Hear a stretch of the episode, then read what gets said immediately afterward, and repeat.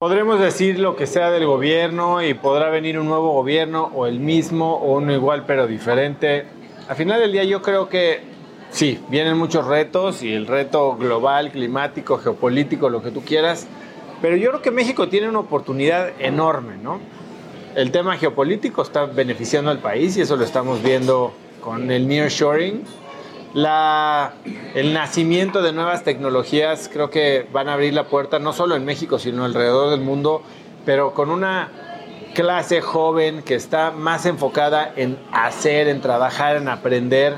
Yo creo que para México hay una oportunidad enorme, ¿no? O sea, nos estamos separando cada vez más de América Latina, donde poco a poco se hunden más en sus propios rollos eh, seguimos cerca de Estados Unidos, que si bien va en declive y no sé cuánto tiempo tarde para que China sea la, verdadera potencia mundial, que, que incluso reserva monetaria global, pues hoy estamos ahí junto al mercado más consumidor del mundo y listos para proveer.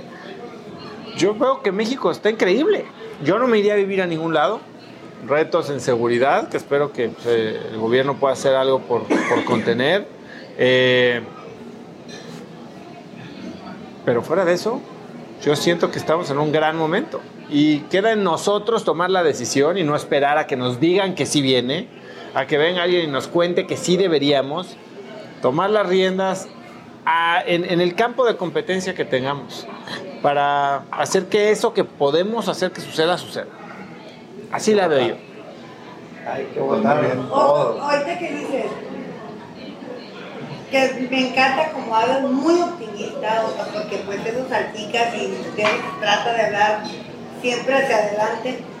Me llama la atención que digas, es un buen país, lo veo muy bien echado para adelante, es lo que necesitamos escuchar. De verdad necesitamos, sobre todo los jóvenes, bueno, por lo menos voy a por mí, escuchas tanto y te desanima, eh, pero a su vez dices, no hay que dejarle todo al gobierno, sea, nosotros también tenemos voz, tenemos voto, tenemos trabajo. Eh, muchas veces te desanima que te bloqueen, la burocracia, o sea, muchas cosas, ¿no? La mordida, eh, la, corrupción. Y eso te da para abajo. Soy esposo de un empresario y yo digo, qué difícil dar un paso hacia adelante cuando tú quieres avanzar, déjale una pata. O sea, sí, sí, pero a ver, quien ha intentado hacer negocios en Estados Unidos, que puede ser igual o hasta más corrupto, te das cuenta que aquí, al menos, a ver, somos privilegiados. Lo querramos o no, estar en esta mesa es un privilegio y ustedes vienen de familias, de sociedades, de núcleos eh, culturales en los que tienen herramientas que mucha gente solo soñaría con tener. Yo las tuve en México al grado que me pusieron en una universidad o una escuela primaria en la que pude conocer a gente que me ha abierto muchas puertas. Nosotros no podemos quejarnos. Nosotros podemos actuar. Oye, que se queje, que el gobierno, que el que no tiene nada que hacer.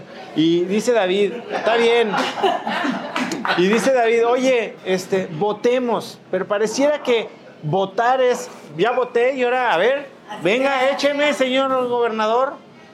Votemos, sí, pero al mismo tiempo actuemos.